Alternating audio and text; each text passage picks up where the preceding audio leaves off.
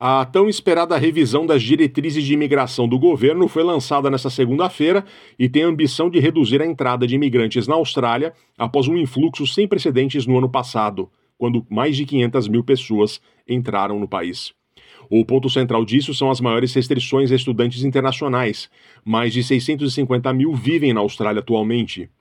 As mudanças ocorrem depois de uma revisão feita pelo funcionário público sênior Martin Parkinson, que alertou que o sistema de imigração da Austrália não é adequado ao objetivo e dependente excessivamente da migração temporária.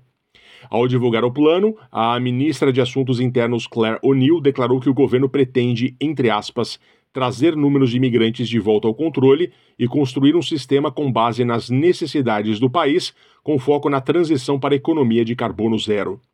Segundo a ministra do governo trabalhista, a imigração não é a resposta completa para nenhum dos desafios do país, mas faz parte de todas elas. Vamos aos principais tópicos. A nota no teste de inglês vai aumentar para estudantes. Os candidatos a um visto de pós-graduação precisarão tirar no mínimo 6,5 no Sistema Internacional de Testes de Inglês, meio ponto a mais do que a atual.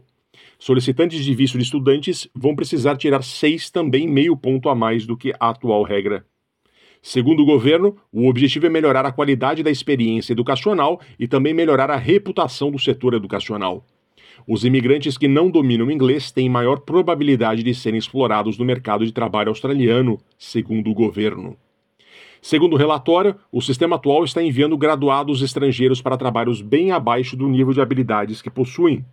Apenas um terço dos estudantes internacionais acabam trabalhando em um emprego com o seu nível de qualificação, em comparação com três quartos entre os graduados australianos. O salário médio anual para um graduado internacional de mestrado é mais de 30 mil dólares mais baixo que seus equivalentes australianos. Também haverá restrições ao que o governo chama de pulo de vistos, ou seja, quando um estudante vai ficando na Austrália pulando de um visto para o outro. O governo entende que esta situação cria o que chama de imigrantes temporários permanentes, Cerca de 108 mil estudantes internacionais estão na Austrália há mais de cinco anos a partir de mudanças de vistos.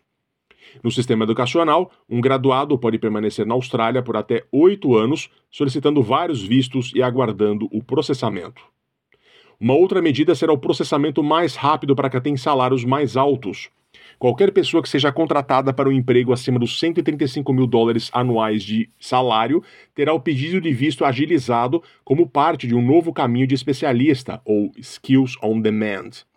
O objetivo é que esses vistos sejam processados em média em até uma semana. Os vistos para pessoas com competências em demanda também proporcionarão um caminho claro para a residência permanente, numa tentativa de atrair os talentos estrangeiros que o mercado australiano mais necessita. Muitas empresas têm reclamado ser trabalhoso a aprovação de um funcionário estrangeiro altamente qualificado para preencher uma função vital.